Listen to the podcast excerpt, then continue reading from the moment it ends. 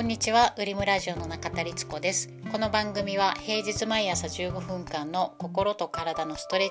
チ、聞くだけヨガを配信しているオンラインコミュニティウェルビーイングラボウリムがお送りしています。インドの伝統医学アーユルベーダー的な思考でいろんなお話をしています。何かの作業や家事のお供にお聞きいただければ嬉しいです。有料のオンラインコミュニティウェルビーイングラボウリムは概要欄からぜひチェックしてみてください。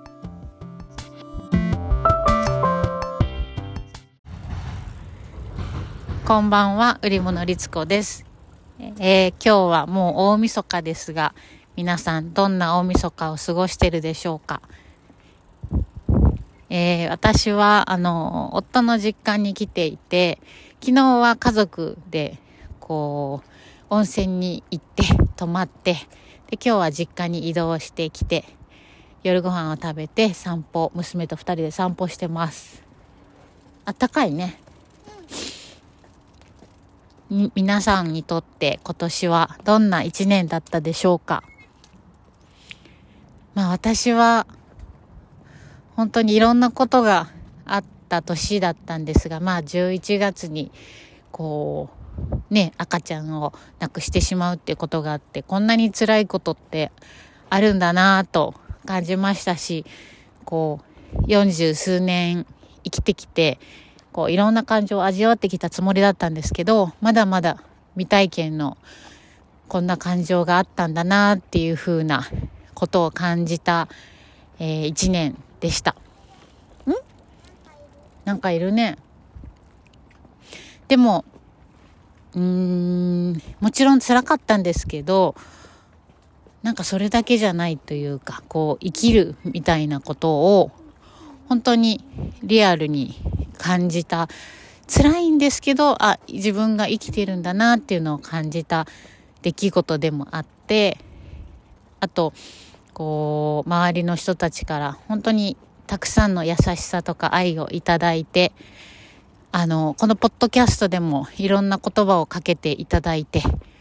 本当になんかそうだなそういなんて言えばいいのかな。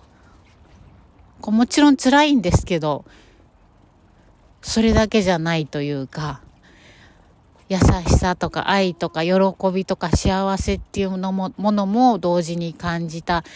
出来事でこう一年今振り返ってみるともちろんどん底に辛いことは体験したけれども2023年自分でどんな年だったかなって考えた時にいや本当にいい一年で幸せな一年だったねと本当に心から思える思います。いい一年だったよね。そう。なのであのーそうだな。もう細かいことを言えば収納家の収納を見直したことであの新しい発見。あ片付けってこんな楽しいんだ。こんな気持ちいいんだ。あ片付けって瞑想だっていうこと本当だったんだなって思ったしあとは、まあ、パーソナルトレーニングを始めて2年ぐらい経ったんですけど2年半ぐらい経ったんですけどあもっとかな？もうすぐ3年経つのかな？でもあの本当に言うね。なんかいるね。そう体の使い方の変化をこう顕著に感じるようになったのでで、ま、心がたくさん動いた時に体の動きっていうのも連動してるなっていうのを改めて思ったので来年は体の動きみたいなところをもっともっと掘り下げていこうと思ってます。あとはそうですね。まあでも本当にその11月のあの赤ちゃんのことで全部吹っ飛んじゃった感じなんですけど。あでもそうだな。今年の抱負がもうさらに自分に嘘をつかずに正直にいこうっていうことを思っていたのでそれはうんそういうふうにやっとできるようにもう47年も生きてきたんですけどやっとその自分の心の癖との付き合い方が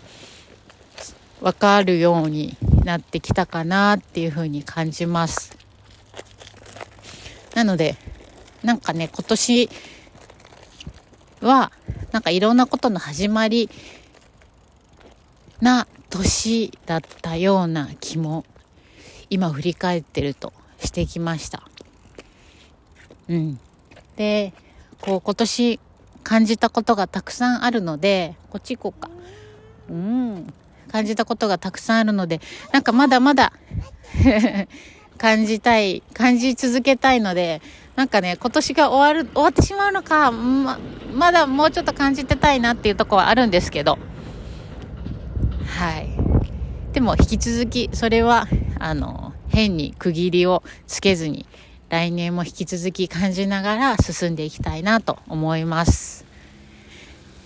で、今年は日記をつけ始めたっていうのもあるので、来年はね、3年日記の手帳、日記のノートを買ったので、